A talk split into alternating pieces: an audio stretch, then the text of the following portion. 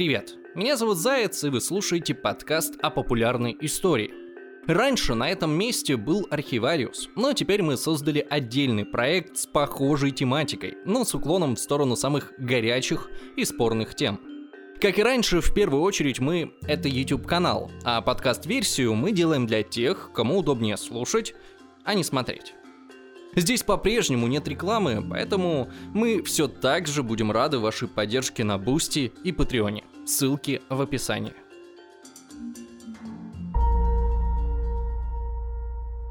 Привет! В 2008 году в России с большим размахом и пиаром проводился опрос. Кто, по вашему мнению, был самой яркой личностью в русской истории? Опрос закончился скандалом, так как в народном голосовании убедительное первое место занял товарищ Сталин. Это вызвало довольно бурную дискуссию и обвинение всех подряд в накрутке голосов. В итоге результаты обнулили, и в новом раунде победил святой князь Александр Невский который на фоне остальных спорных персонажей типа Сталина, Ленина и Николая II выглядел вполне себе компромиссной фигурой. Но вообще-то, а с чего это вдруг организаторы решили, что Невский куда менее неоднозначная фигура, чем тот же Сталин? С того, что в России его прославляют за Невскую битву и Ледовое побоище, и то, что он остановил нападение шведов на Русь, но вообще-то эти сражения случились во времена его молодости, а потом у князя была еще довольно долгая жизнь, за которую он успел успел напринимать таких решений, которые многие иначе как предательство и не назовут. Я имею в виду его активное сотрудничество с монголами во времена нашествия Батыя на Русь. Некоторые даже говорят, что именно Невский сыграл важную роль в деле установления так называемого монгольского ига. Это особенно иронично, учитывая ту славу, которая сложилась вокруг князя, как защитника земли русской от иноземных захватчиков. Короче, личность супер популярная и супер мифологизированная. Давайте посмотрим, как Невский стал настолько известным среди десятков других таких же князей и почему о нем спорят до сих пор. В средневековье судьба людей во многом определялась жизнью их предков. Если твой отец был крестьянином, то и ты будешь крестьянином, без вариантов. То же самое касалось и купцов, и князей, и священников. Так что для того, чтобы понять Александра Невского получше, нам нужно посмотреть на его родственников. Итак, Отец Ярослав Всеволодович, четвертый сын князя Всеволода Большое Гнездо из восьми. Всеволод э, правил Владимира Суздальским княжеством, и как раз при нем эти земли стали занимать все более лидирующее положение среди всех осколков Киевской Руси. Так что даже четвертому сыну князя был найден удел – город Переславль-Залесский. Но по сути это было верхом мечтаний претендовать на статус великого князя четвертый сын в очереди не мог. Ну и понятно, что никто князя Ярослава не рассматривал как важное действующее лицо даже летописцы. Из-за этого мы теперь не знаем точный год рождения его второго сына Александра. Ну, потому что второй сын четвертого сына великого князя ну, come on. Боже мой, да всем насрать! Так что теперь, когда рассказывают, что Александр Невский разгромил шведов в 18 лет, то нужно учитывать, что это приблизительный возраст. Возможно, князю было уже 20 лет а может и 15. Но давайте пока вернемся к его бате. Итак, несмотря на невысокий статус, Ярослав оказался человеком очень амбициозным. Он с малых лет ввязывался в бесконечные конфликты. Его то приглашали куда-то княжить, то выгоняли.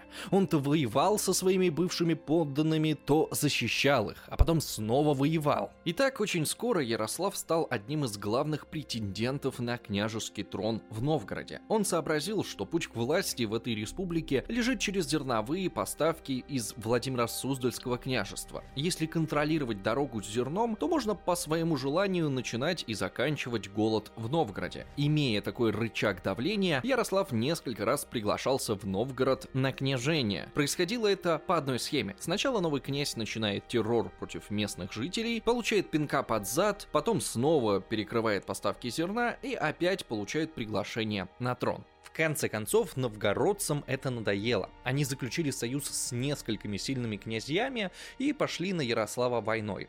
Тот не остался в долгу и подтянул своих многочисленных братьев.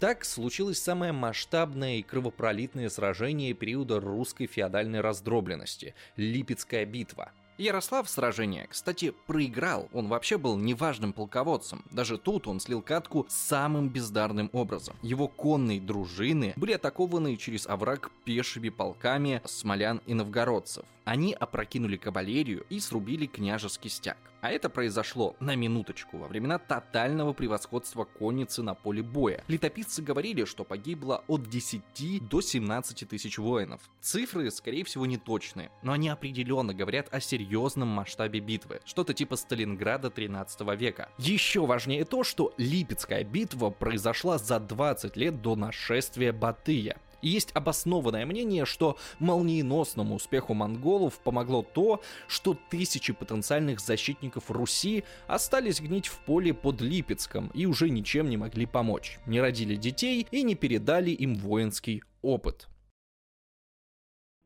Итак, продолжаем. На фоне Липецкой битвы и прочих трагических событий у Ярослава развивалась своя семейная драма. Ну как драма? Он был женат на дочери могущественного князя Мстислава Удалова, который в начавшейся войне принял сторону противников своего зятя и жену у него отобрал. А после битвы они помирились, и Мстислав жену вернул. А если б не помирились, то Александр Невский так и не родился. Короче, папаша Невского жил бурно, скандально и, в общем-то, бестолково. В том смысле, что к вершинам власти он так и не приблизился. Венец его карьеры — это титул великого князя Киевского. Звучит солидно, но в те времена это чистая формальность. В противостоянии княжеств гораздо более важную роль играл Владимир, а Киев все больше отходил на второй план. В общем, никакой реальной силы с получением Киевского престола Ярослав не получил, но все изменилось после монгольского нашествия нашествия. Поход Батыя на Русь довольно подробно описан в летописях, изучен историками, и мы в целом хорошо знаем последовательность событий. Однако это все равно очень загадочный период истории.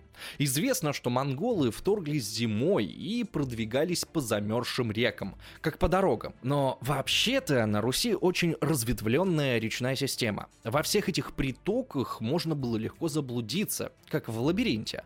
Но монголы не заблудились трудились, они четко знали, куда шли, были готовы к штурму каждого города и щелкали их как орешки. Разумно предположить, что сперва монголы провели разведку, но нам о ней ничего не известно. Зато если такая разведка и была, то мы четко можем сказать, как она действовала. На примере походов Чингисхана. Передовые отряды монголов не только собирали информацию, но и натурально занимались шпионажем, за что их периодически казнили и давали повод Чингисхану устроить ответную резню. Важной особенностью монгольской разведки было и то, что они раскалывали будущего врага изнутри еще до похода конницы. Договаривались с местными правителями, кого-то подкупали, кого-то запугивали. Вот про времена Батыя нам ничего такого не известно. Однако, если допустить, что в этот раз монголы действовали точно так же, то можно довольно неплохо объяснить все происходящее. Дело было так. После вторжения захватчиков на территорию Владимира Суздальского княжества, великий князь Владимирский Юрий отошел с войском на реку Сить.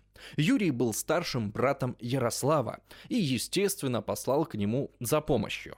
Но Ярослав на место встречи не явился. Вместо него туда неожиданно нагрянули монголы. Они окружили и уничтожили войско Юрия. А самому князю отрубили голову и подарили ее Батыю, Тут давайте запомним то, что вместо дружины киевского князя пришли монголы. Дальше они взяли Торжок, город на границе между Владимирским княжеством и Новгородской республикой. А затем случилось что-то странное. Вместо того, чтобы наступать на богатый Новгород, до которого оставалось где-то 100 верст, монголы повернули на юг и двинулись на маленький и хорошо укрепленный Козельск, где застряли на две недели. Почему? На это есть ответ. Дело в том, что Батыя принято считать великим полководцем. Не зря ж этот внук Чингисхана завоевал чуть ли не всю Русь. Но правда в том, что в реальности армией командовали другие люди, тоже потомки Чингисхана. Гаюк, Бури, Бурундай и другие. А военным руководителем был пожилой Субедей, который участвовал еще в походах самого великого хана.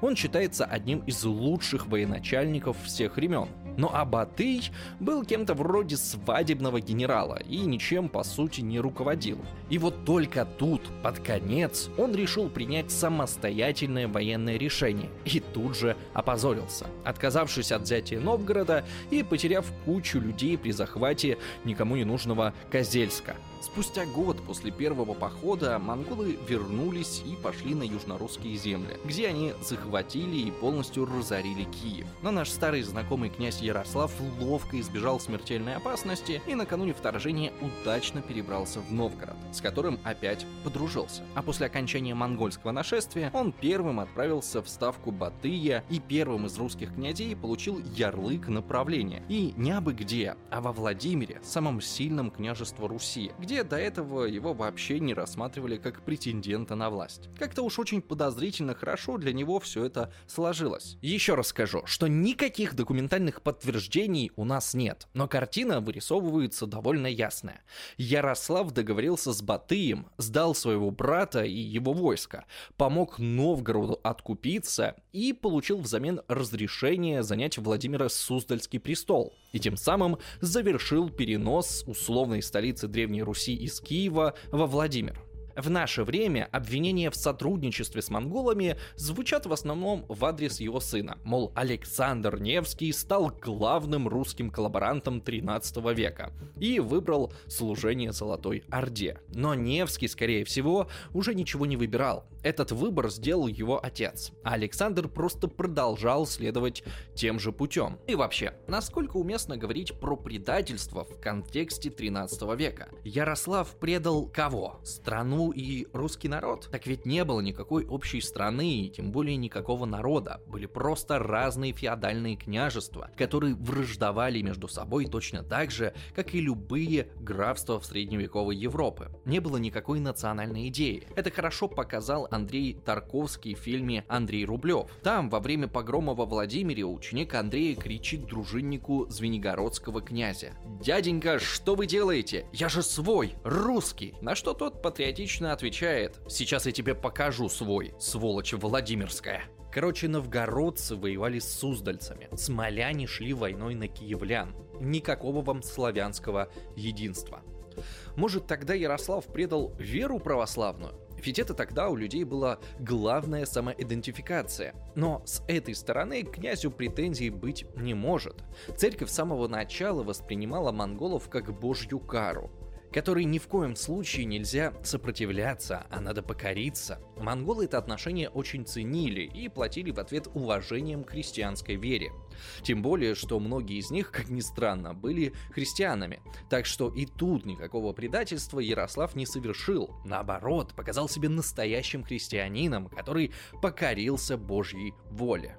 Куда более серьезное обвинение – это предательство своего старшего брата Юрия. Такое порицалось и церковью, и традициями, и летописцами. Но порицаться-то оно порицалось, однако тут есть два момента. Во-первых, как я говорил, никаких стопроцентных пруфов нет. Во-вторых, уже креститель Руси Владимир Красносолнышко пришел к власти после войны со своими братьями. И его сын Ярослав Мудрый тоже шел к трону по головам братьев. А это ведь было во времена еще до раскола Руси, а потом предательство предательство и убийство братьев стало постоянной практикой на русской земле. Так что поступок Ярослава был вполне в духе эпохи. За титул великого князя люди и не на такие преступления шли. Но давайте оставим ненадолго Ярослава переживать его сомнительный триумф и перейдем наконец к нашему главному герою его сыну Александру. Чем он-то занимался в эти роковые для русской истории годы?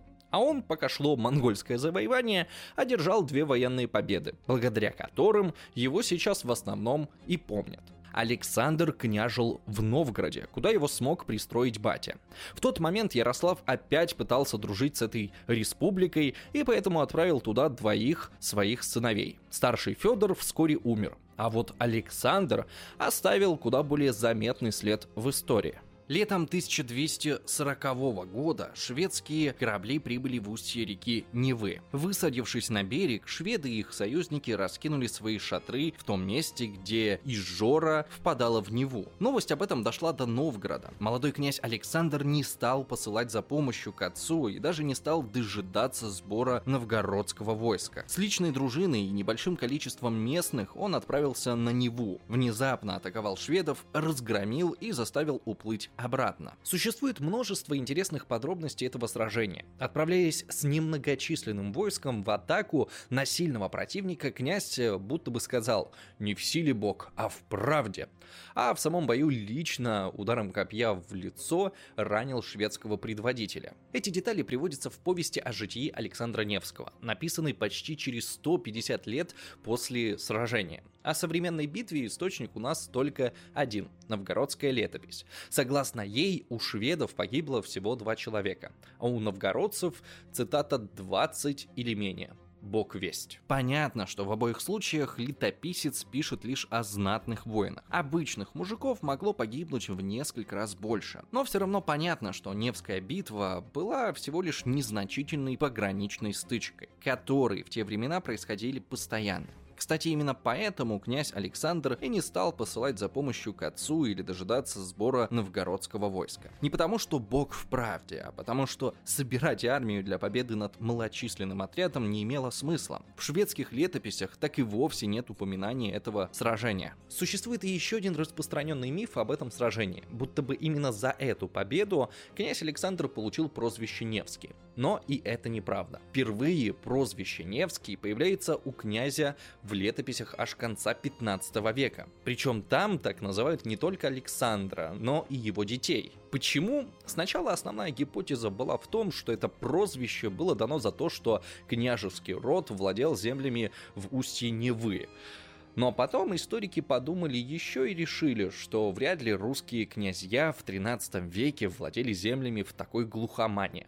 И, скорее всего, дело в том, что московские правители в 15 веке как раз начали свою экспансию на северо-запад. А так как они вели свой род как раз от Александра, им было выгодно утверждать, что их предки еще 200 лет назад тут всем владели. А значит, сейчас они просто возвращают утраченное. Спустя два года, в 1242 году, случилась вторая, значительно более громкая победа Александра – Ледовое побоище. Впрочем, и тут есть нюанс. Значительно более громкой она стала только в советское время, а до революции 17 года главной победой князя считалась все-таки Невская битва. Но к этому мы еще вернемся. Итак, что мы знаем об этом сражении? Благодаря таланту режиссера Эйзенштейна мы его могли видеть практически своими глазами. Тевтонские рыцари пошли в крест крестовый поход на русские земли. Но на льду Чудского озера их встретили дружины Александра Невского, его брата Андрея. Рыцари двинулись на них клином, но завязли в плотном пехотном построении. А потом льды на весеннем солнышке начали подтаивать, и тяжелая конница провалилась в воду. Полная победа воинов Руси. Но это кино. А как было на самом деле? А было все куда сложнее и неоднозначнее.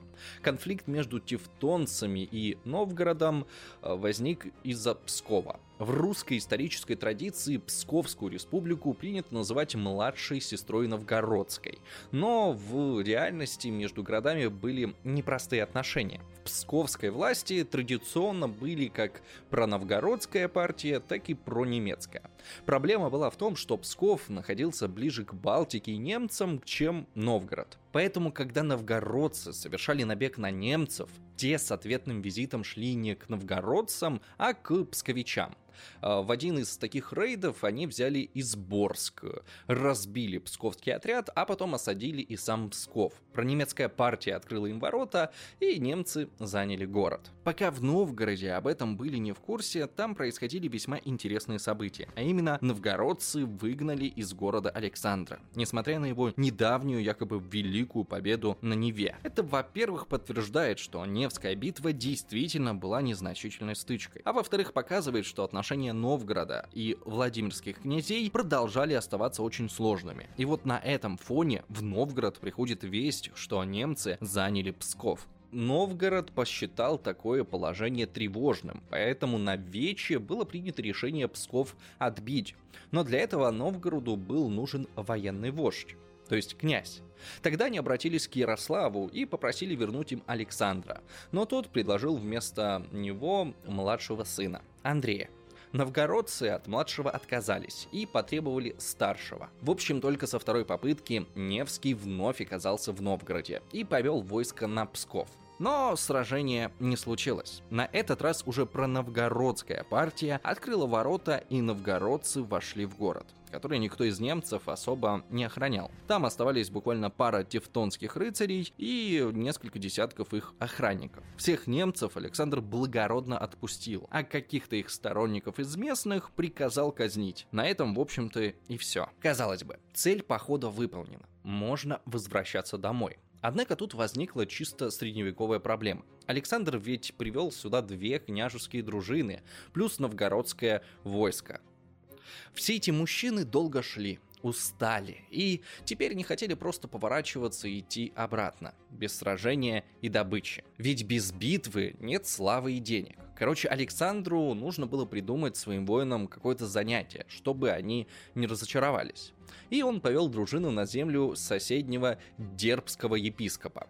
В зажитии в разгон, как про это писал летописец. Но по сути это был просто грабительский набег. Важно, в России принято говорить, что Тевтонский орден устроил крестовый поход против православных, чтобы всех там перебить или завоевать. С одной стороны, это действительно так, крестовый поход официально был объявлен, но шел он ни шатка, ни валка, без каких-либо прям масштабных действий. И вот в этот момент э, русские дружины устраивают набег на католические земли Дерпта. Епископ срочно собирает армию, к нему присоединяется местное ополчение и какое-то количество рыцарей Тевтонского ордена Пушкина. Они атакуют передовой русский отряд, громят его и убивают воеводу. Войска Александра начинают отступать к Чудскому озеру. Войска епископа их преследуют, и 5 апреля случается битва. В отличие от Невской битвы, по ледовому побоищу у нас есть источники от обеих сторон. Их рассказы очень сильно отличаются. Сперва изучим новгородскую летопись. Описывая первый рыцарский удар, летописец говорит, что немцы и чуть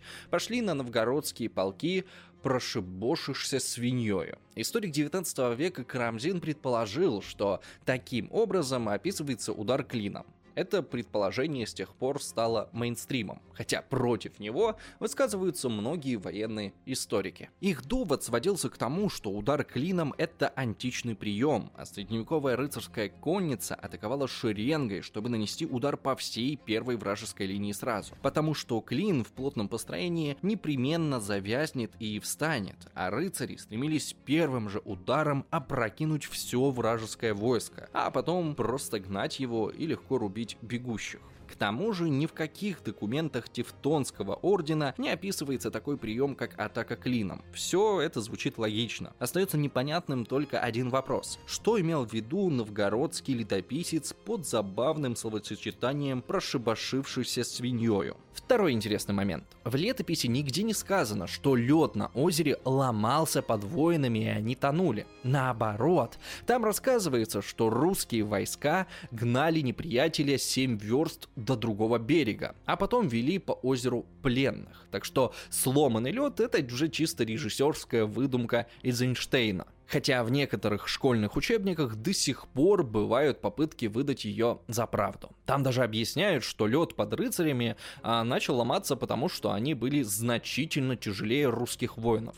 Но это уже просто неправда. Вооружение русских воинов с середины 13 века было даже тяжелее европейского. Только лет через 150-200 русская армия начнет принимать монгольские обычаи и превратит воинов во что-то типа легких степных кавалеристов. Ну а если мы обратимся к источникам с другой стороны, то картина боя предстает несколько другая. Старшая Ливонская рифмованная хроника рассказывает, что первым ударом рыцарская конница опрокинула первую линию русских войск, конных лучников, но потом нарвалась на вторую линию тяжело вооруженных дружинников и была разбита. Вот это описание очень походит на то, что мы знаем о сражениях тех лет. Они велись конными отрядами, а впереди всегда выступали конные лучники. То есть никак Никакой славной пехоты, которой в русских сочинениях отводится главная роль в победе, просто не было. Ну и понятно почему, ведь это изначально был грабительский набег, в котором пехотинцы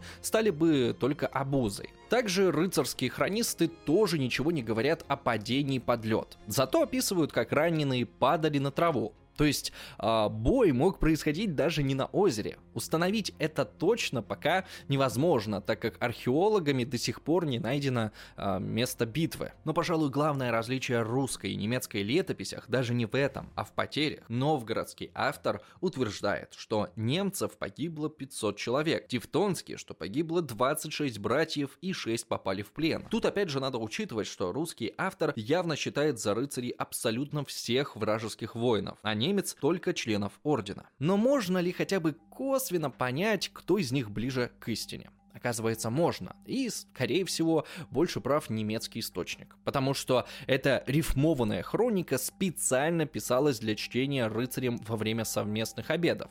Тем самым рыцарям, которые сами участвовали в ледовом побоище. И врать этим людям о потерях было бы довольно глупо. Ведь слушатели своими глазами видели, сколько и кого они там потеряли. А вот насчет врагов можно было врать сколько угодно, и летописец тут совершенно не стесняется, утверждая, что на одного немца приходилось 60 русских. Но как бы там ни было, Александр Невский в этих сражениях действительно победил, хоть их и сложно назвать какими-то судьбоносными для русской земли. А спустя три года, в 1245-м, состоялась еще одна победа Александра. И вот она была куда более значительной, хотя до сих пор практически неизвестна широкой публике. Это была битва при Торопце или литовский поход Александра Невского. Давайте сейчас попробую объяснить, чего в этом походе было такого важного. У средневековой Литвы, балтийских племен племен, живших на северо-востоке Европы, в истории сложилась положительная репутация. Несколько сотен лет они, как последние европейские язычники, были объектом агрессии со всех сторон. Их так усердно пытались обратить в христианство, что иногда даже случалось головокружение от успехов, и жителей вырезали подчастую. Из-за этого геноцида Литву воспринимают как жертву. Однако в средневековье балтийские племена не только терпели удары от своих христианских соседей,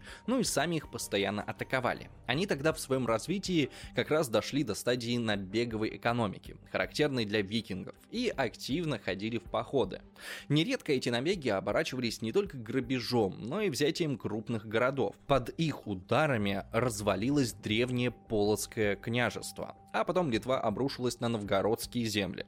И вот в 1245 году они захватили Торопец. А Александр Невский тут снова оказался кстати. Он вообще был женат на полоцкой княжне, так что проблемы полоцкого княжества были для него не чужими, да и Новгород тоже. Так что он со своей дружиной выдвинулся к Торопцу и отбил его у Литвы. Это было настолько крупным ударом, что в сражении погибло сразу 8 литовских князей. Для сравнения, в масштабной Куликовской битве русские потеряли только четверых князей. Короче, можно сказать, что этой победой Невский действительно остановил экспансию иноземных захватчиков. Вот только не католических немцев, а языческой Литвы. Однако об этом почти не вспоминают. Объяснение простое. Литва никогда не была замечена противником для русского государства во всех его многочисленных войнах. Последним крупным таким противостоянием оказалась Ливонская война в далеком 16 веке. А вот немцы и шведы очень долго были серьезными врагами России в новое время. Поэтому Невскую битву и Ледовое побоище пиарят уже несколько столетий, как бы показывая, что мы этих шведов и немцев били еще в глубокой древности. Причем сначала главной считалась именно Невская битва. Началось это со времен Петра I, а, так как его главным противником были шведы, и он основал Петербург на месте предполагаемого сражения и даже перенес туда мощи князя. В дореволюционных учебниках Невской битве уделялось больше места, чем сражению на Чудском озере. Однако в советское время главным врагом стали немцы. Эйзенштейн снял свой великий пропагандистский фильм, и так в русскую мифологию прочно вошел еще один день воинской славы. Короче, такой вот интересный суд потомков. Остается один вопрос. А чем были эти сражения для самого Невского? Разумеется, он не мог считать их великим делом отражения агрессии Запада. И до, и после него шведы высаживались в устье Невы и строили там крепости, и рыцари устраивали набеги, и даже ослабевшая Литва тоже никуда не делась. Но зато эти победы стали отличной строчкой в резюме, если можно так сказать. В смысле, ни в каких других битвах Невский больше не участвовал, и его авторитет держался только на этих достижениях. А авторитет для удержания власти ему вскоре очень понадобился, потому что в следующем году его отец был вызван монгольским правителем в далекий Каракарум и там отравлен. Это неожиданный поворот в свете нашего гипотетического предположения, что Ярослав помогал монголам завоевать Русь.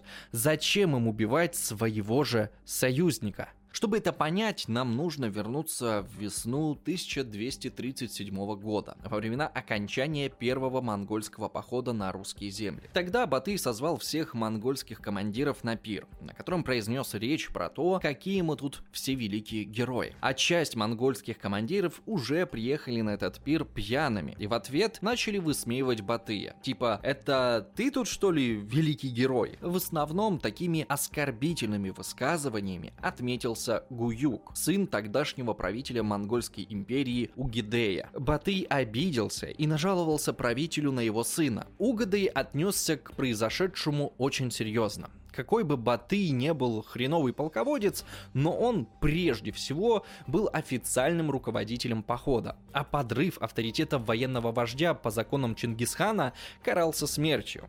Хан своего сына из похода отозвал и решил казнить, но его отговорила жена.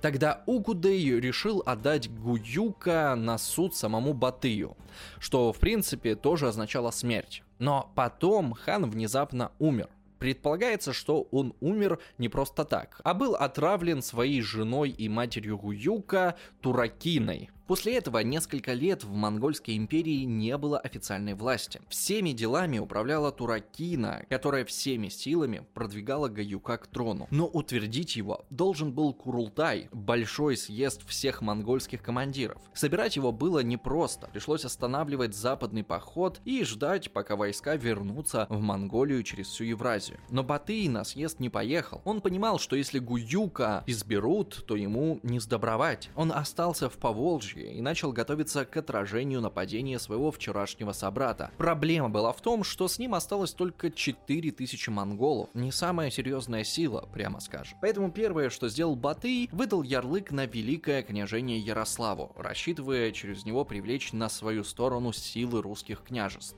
понимали это и в Каракаруме, поэтому Ярослава вскоре вызвали и туда. Преподнесли ему на пире чашу, и он ее выпил. Посинел и умер. На этом высшая знать монголов не остановилась и вскоре вызвала к себе сыновей Ярослава. Александра и Андрея. В это время в Каракаруме находился посол Папы Римского, Плана Карпини, от которого мы знаем подробности смерти князя Ярослава. Он писал, что при дворе все были уверены, что его детей Туракина тоже вызвало, чтобы убить. Наверное, и Александр с Андреем понимали, что едут на смерть, однако деваться им было некуда. Но Туракина поступила умнее. Она разделила власть над русскими землями между двумя братьями. Александр получил получил титул великого князя Киевского и всей Руси, а Андрей – Великое княжество Владимирское. Такое разделение показывает, что в Каракаруме хорошо понимали все тонкости русской политики. Титул великого князя Киевского, да еще и с этой странной добавкой типа всей русской земли, как бы показывал, что верховная власть должна принадлежать Александру Невскому. Но при этом реальная сила была во Владимирском княжестве. Были созданы все условия для долгой и кровавой распри, которые отвлекли отвлечет силы русских и не даст Батыю их поддержку в предстоящей войне с Гуюком. Так оно и случилось. Александр и Андрей немедленно начали враждовать. В это опасное время случается еще одно известное событие – переписка Александра Невского с папой римским. Позднее одной из главных исторических заслуг князя будет названа его верность православию. Не зря же его потом причислили к лику святых. Типа вот какой молодец, защитил отечество от проклятых католиков. Действительно, европейцы тогда были сильно обеспокоены, что монголы могут вернуться и продвинуться куда дальше на европейский континент. Чтобы это предотвратить, Папа Римский пытался собрать антимонгольскую коалицию, щедро раздавая направо и налево королевские титулы. Так литовский князь Миндовк стал королем Литвы, а галицко-волынский князь Даниил – королем Руси. А вот Александр Невский католичество не принял и королевский титул не получил. Письма Александра к папе римскому не сохранились. А вот письма папы, да. И если их почитать, то создается впечатление, что от католичества князь не так, чтобы отказывался. Во втором письме папа упоминает, что Александр дал согласие на строительство в Пскове католического собора, возможно, даже кафедрального. И это неудивительно. Александр находился тогда в очень опасном положении. Он не знал, чья возьмет в конфликте между монголами. Если бы победил Гуюк, Александру пришлось бы цепляться за католическую соломинку. И кто знает, как тогда пошла бы история. Поэтому Невский до последнего эту возможность для себя не закрывал и вел с папой переговоры. Однако Гуюк не победил, он действительно стал ханом и даже повел войска на Батыя, но по пути умер. Скорее всего, по старой монгольской традиции э, его тоже отравили. И эта смерть все изменила. Теперь Батый превратился из человека, чья жизнь висит на волоске, в одного из самых влиятельных правителей империи.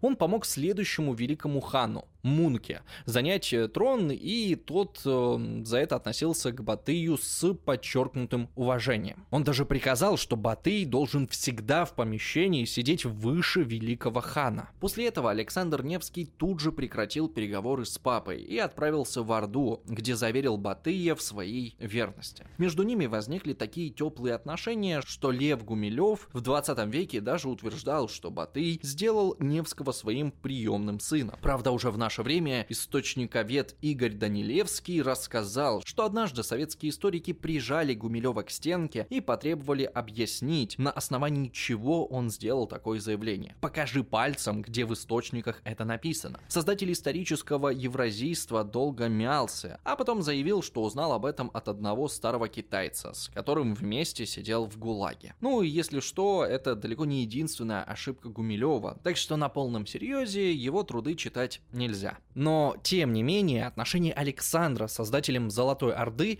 и вправду были хорошими. Батый сразу отправил на Русь войско, чтобы отобрать власть у братьев Александра. Андрей к тому времени тесно подружился с Даниилом Галицким и привел к союзу самого младшего из братьев Ярослава Ярославича, который был первым независимым князем Твери. Эта коалиция, да к тому же при поддержке европейских католиков, могла стать очень опасной для монголов. Однако поход монгольского военачальника Нервюя все эти планы расстроил. Войска братьев Александра были разбиты, и им самим пришлось бежать в Скандинавию.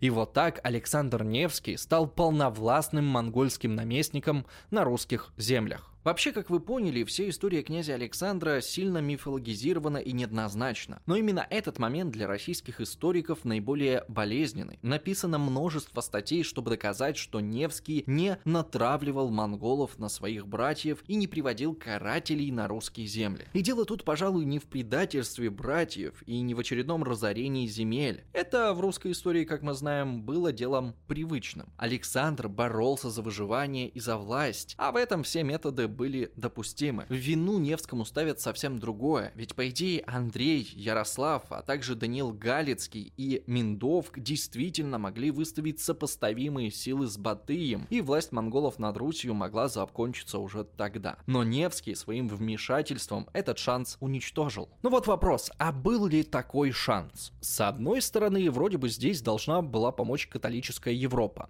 Папе легко было раздавать титулы и обещания, но вот реальный помощи от него восточноевропейские правители так и не дождались.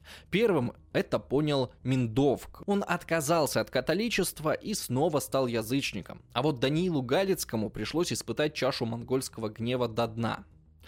Спустя несколько лет Батый прислал в Галицко-Волынское княжество свое войско. Ни папа, ни короли Польши и Венгрии на помощь не пришли. Монголы прислали Даниилу сообщение из двух слов – Дай Галич. А Галич, на секундочку, был его столицей, которую он уже много лет укреплял. Но делать нечего. Пришлось срыть все укрепления, съездить в Орду и поклониться там Батыю. А потом в составе монгольского войска объехать всех своих бывших союзников с карательным походом. Злая ирония в том, что изначально именно Даниил уговаривал их сопротивляться с монголами. История могущественного Галицкого-Волынского княжества на этом прекратилась. А вот история Владимира Суздальского княжества княжества, где правил Александр, продолжилось. Так что, по сути, выбирал Невский не между Русью и Ордой, не между католичеством и православием, а между большим и меньшим шансом на выживание. И в отличие от своих братьев, он сделал правильный выбор. Под крышей сначала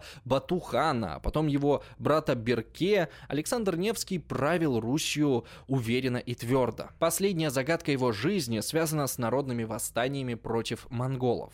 Их при правлении Невского было два – в 1257 году и в 1262. Первом случае против монгольских сборщиков дани восстали новгородцы. Князем тогда был сын Невского Василий, который восставших поддержал. Отец за это сослал его в глушь, а сопротивление в Новгороде подавил и заставил дань заплатить. Действовал он жестко, по словам летописца, овому носа урезаша, а иному очи выимаша. Несмотря на эту жестокость, через пять лет Русь сотрясала второе восстание. На этот раз не только против сборщиков Дании, но и против переписки населения. Кажется, перепись пугала средневековых людей даже больше поборов. Бунт вспыхнул сразу во Владимире, Суздале, Ростове, Переяславе, Ярославле и других городах. И это очень странно. Восстать разом во многих городах люди могли только, если были заранее организованы. А создать такую организацию в те времена могла только правящая верхушка. Невский на этот раз вел себя совершенно иначе. Нет никаких рассказов про его жестокость. Наоборот,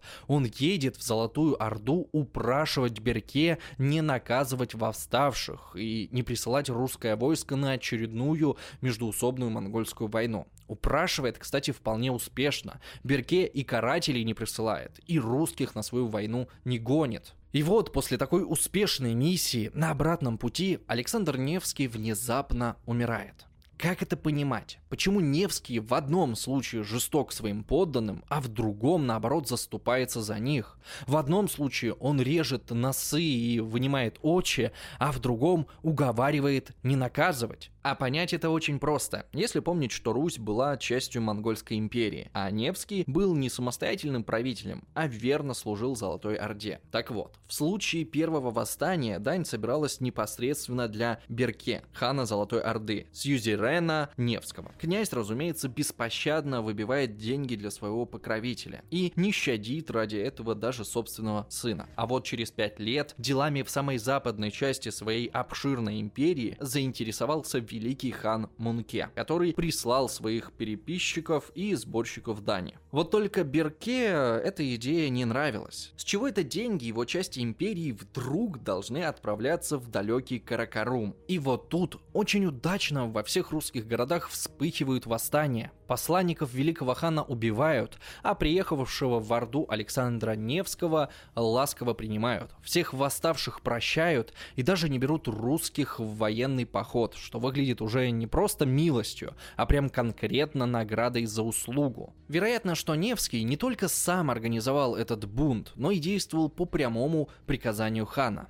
А тот таким образом показал правителю Монгольской империи пределы возможного. Типа, уважаемый Мунке, ты, конечно, великий хан, но свой кусок хлеба тебе никто не отдаст. В этом контексте довольно забавно слышать, когда монголов обвиняют в том, что они типа отравили Невского на обратном пути. Это, конечно же, глупость. Зачем Берке травить своего верного и надежного союзника? Тем более точно известно, что уже в Орду Невский приехал больным. Ну а дальше, после смерти, князь все больше и больше становился каким-то невероятным героем в народном сознании. И это на самом деле легко объяснимо. По завещанию Александра Невского, его сын Даниил стал самым первым московским князем. А уже в следующем столетии Москва стала выбиваться на лидирующие позиции среди русских княжеств. Я уже говорил, что популярности Невскому в будущем добавили сражения со шведами и немцами, но зародился культ князя намного раньше.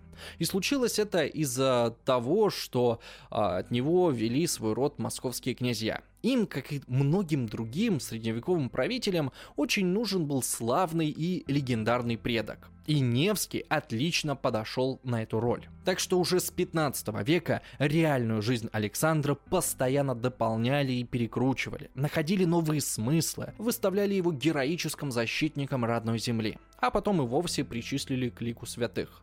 С каждым годом все дальше и дальше, уходя от сложной, неоднозначной и очень рискованной жизни настоящего князя Александра Ярославича. Спасибо за просмотр. Не забывайте подписываться на наш Телеграм и на второй канал со стримами, где мы почти каждую неделю общаемся вживую. Если вам нравится ролик, то поставьте лайк, напишите комментарий, сделайте репост. Все это поможет нам в развитии. А если хотите поддержать нашу работу финансово, то подписывайтесь на Patreon, Boosty или подключайте спонсорство на YouTube. Ну и как обычно, благодарю тех, кто уже нам помогает. Это Влад, Сергей Владимиров, Николай Грищенко, Душный Дэн, Водолей, Crazy Cat, Алексия Суис, Рексалана, Анна Макунина, What Remains of Me, Степан Бандера, Политический цирк, Юлия Вильянин, Денис Романов, Ада Брамен, э, Владимир Тихарь, Игорь Наводный, Яспер Муэр, э, 33 шальных узбека и секс-инструктор НАТО с визиткой Яроша на Абрамсе. И вот эти вот замечательные люди. А на этом все. А, хоть я и болею, но мы все-таки записали это видео, причем со второго раза. Но, тем не менее, надеюсь, вам очень понравилось. А, меня зовут Руслан, вы были на канале Заяц. Всем пока!